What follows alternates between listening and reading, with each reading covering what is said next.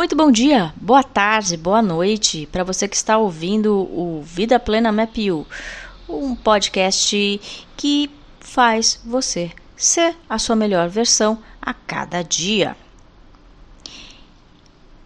E hoje eu trago uma pergunta que não foi feita por mim, mas pela atriz Tânia Kalil. Outro dia eu assisti um desabafo da Tânia Kalil é, na, na, no Facebook sobre uma experiência que ela teve com uma profissional de saúde nos Estados Unidos, né? Ela havia levado a sua filha adolescente para uma consulta com essa profissional após ela ter é, visto um monte de reviews, né, para ver se na internet, né, para ver se essa profissional era boa mesmo e e as recomendações levaram a Tânia a marcar um, um horário com a, com a profissional, né? Pagamento adiantado, enfim, né? As jabuticabas de cada país. Então a doutora é, foi extremamente áspera com elas, né? Nada cordial, é como uma atitude como se ela estivesse fazendo um favor, né? E aí eu vou deixar o vídeo na íntegra para vocês verem, assistirem, né? E tirarem suas conclusões. E a Tânia ela deixa uma pergunta, né? Como se lida quando alguém te agride? Bom, é, como ela contou, né? Ela, ela não teve uma atitude reativa na hora, né? Ela não bateu boca com a, com a pessoa lá, né? Com a profissional. É... E ela, ao meu ver, teve a atitude correta, né? Porque quando a gente se alinha com aquilo que a gente não gosta, a gente desce no mesmo degrau, né? A gente é, se torna igual à pessoa, né? Perdemos pontos de evolução. Então a Tânia não, não se associou àquilo, né? Tendo consciência de quem ela era. Muito bom. Muito provavelmente, assim, fazendo uma análise, a Tânia tem um baixo grau de neuroticismo, né? Um traço de personalidade muito ligado também ao comportamento de quem tem um, é, um, um alto grau do traço masoquista, né? Que vê, que vê problema em tudo é, e não lida direito e, e quando não lida direito com esse traço, não dá aquilo que esse traço precisa, tende a explodir frequência com frequência, né? É, enfim, nesse episódio, Tânia mostrou um elevado grau de inteligência emocional. Pontos para ela. Aliás, vários pontos, né? Agora, sempre fica aquela sensação ruim, né, dentro da gente, por mais evoluídos que a gente seja, né, quando a gente, quando alguém nos agride. E aí eu vou trazer um pressuposto da PNL, que é o seguinte: mapa não é território. Ou seja, o mapa não é a realidade, mas representa uma parcela dela, né? Quando a gente olha para o mapa, de repente tem algum desenho ali e a gente está no lugar ao vivo e fala assim, nossa, mas é, não tinha essa ruazinha aqui.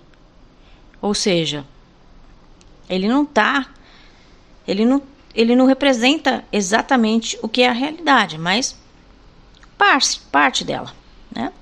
E cada um de nós tem um mapa, um que é um conjunto de crenças, de paradigmas, né? Dentro da nossa, do nossa mente, né? Armazenada lá. E as nossas atitudes, elas são tomadas com orientação desse mapa. A gente olha para esse mapa e dá as respostas para a vida. E tem uma, um outro pressuposto, né, da intenção positiva. Né? Quando, faz, quando a gente faz algo, sempre a gente tem uma intenção positiva.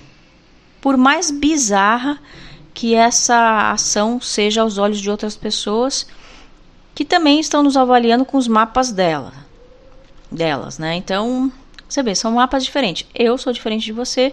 A gente tem crenças, ideias dentro da gente diferentes.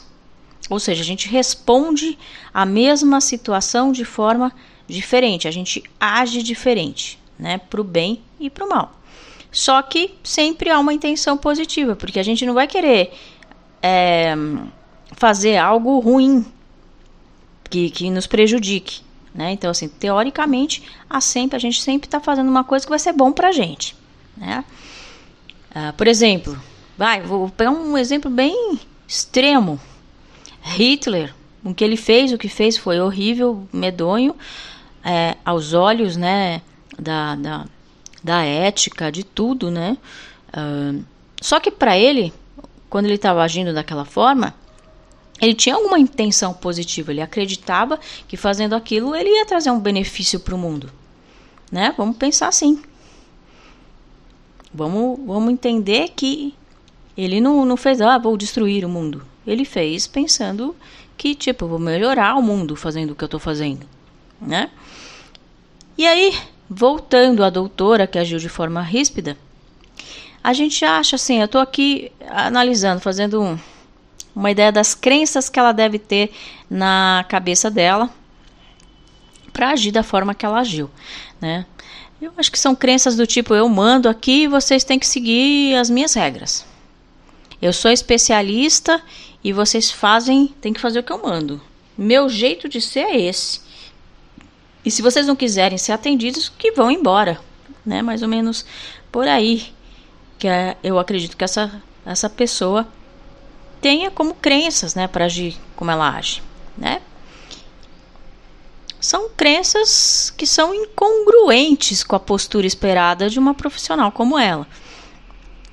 Mas vai saber como é que ela adquiriu essas crenças que ela carrega, né? a gente não tem como saber. Sabemos apenas que ela tem essa modelagem, né? Isso aí. E quando a gente começa a pensar desse jeito, a gente começa. Uh, isso faz a gente se sentir um pouco melhor. Porque a gente entende, porque a gente sabe que isso tudo é dela, não, não nos pertence. A gente não é isso, né? É, talvez, de repente, caberia uma avaliação sincera da Tânia é, nos reviews, né, para que outras pessoas não sejam pegas de surpresa como ela foi. Sei lá, algo do tipo: se você espera receber acolhimento da profissional diante de sua dor, esqueça. Ali o serviço é entregue de forma cartesiana, com baixo grau de afetividade. Esse é o modus operandi da profissional. Ela entrega, mas de forma extremamente racional e sem acolhimento. Mais ou menos por aí. Porque quando a gente vai num profissional desse tipo, a gente espera acolhimento. A gente espera que a pessoa entenda a nossa dor. A gente espera empatia, né? E aí que é, eu queria que vocês percebessem que mais uma vez a gente está falando de analfabetismo emocional. Mesmo pessoas que tenham traços de personalidade com alto grau de combatividade, elas podem aprender a agir de forma mais cordial. A gente pode construir uma sociedade com maior grau de respeito. Isso é um soft skill aprendido. Por exemplo, essa profissional tinha muito boas avaliações da parte técnica. Se as habilidades emocionais dessa profissional fossem avaliadas, provavelmente ela nem poderia exercer a profissão. Pois estão assim totalmente incongruentes com o esperado, né? Veja que o problema todo está em, em o quanto a sociedade valoriza e leva a sério essa questão de inteligência emocional, né? Quando formamos profissionais por aí, muito deles, muitos deles estão no nível de ignorância emocional assustador e acabam se tornando líderes somente pelas suas competências técnicas. Percebem? Quantos vocês já não sofreram bullying. Quantos vocês já não passaram por situações de humilhação dentro da empresa por terem líderes desse tipo. São verdadeiros tratores de resultados que passam por cima dos seus liderados que acabam virando consumidores de tarja preta por desenvolver um absurdo sentimento de ansiedade crônica. E como a gente pode resolver isso? Eu acho que a gente deveria entrar no movimento de formarmos pessoas habilidosas na gestão emocional. Eu entendo que isso são competências que devem ser obrigatoriamente desenvolvidas para construirmos sociedades mais harmônicas, direcionadas por valores éticos edificantes. Enquanto valorizarmos o ser humano que passa como um trator por cima de quem quer que seja, para se tornar um multimilionário ou uma máquina de resultados numéricos, seremos grupos sociais fracassados. A gente vai continuar no nível bélico, onde tudo se resolve na força, no autoritarismo de pessoas com mapas como o dessa profissional. Quem quer ser atendido por, por profissionais assim? Quem quer ter líderes assim? Quem quer conviver com pessoas assim? Isso é tóxico demais, gente. Somos seres humanos, somos humanos, bichos sociais que gostam de acolhimento, que se nutrem com amor. Precisamos olhar para essa agressividade que todo mundo traz dentro de si e canalizá-la para o bem, para realizarmos ações que contribuam para que a gente tenha um mundo em que sonhamos viver. Todo mundo quer paz, não é mesmo? Agora a gente também tem uma segunda é, forma de responder essa questão da Tânia Kalil e tem a ver com o mapa corporal. Todos nós temos os cinco traços de caráter que já falamos aqui, que é o esquizoide, oral, masoquista, psicopata, rígido, mas cada um tem diferentes proporções. Ou seja, essa mulher transborda acidez e combatividade, né? é, muito provavelmente está operando com seus dois traços mais amorosos na dor. É isso mesmo. Ela não deixa esses traços dela existirem. Isso deixa o coração dela duro. E o resultado é isso, né? Essa falta de amabilidade incrível. E o que, como e dá para consertar, né? O que fazer, né? Dá para consertar? Dá, tem que cuidar desses traços. Dá o que eles pedem para que eles existam, se expressem e passem a mostrar essa capacidade de empatia, de se importar com o outro, de ser acolhedor. Na dor, o oral e o masoquista se tornam amargos, explosivos. Muito provavelmente falta amor na vida dessa pessoa, falta acolhimento, carinho, colo.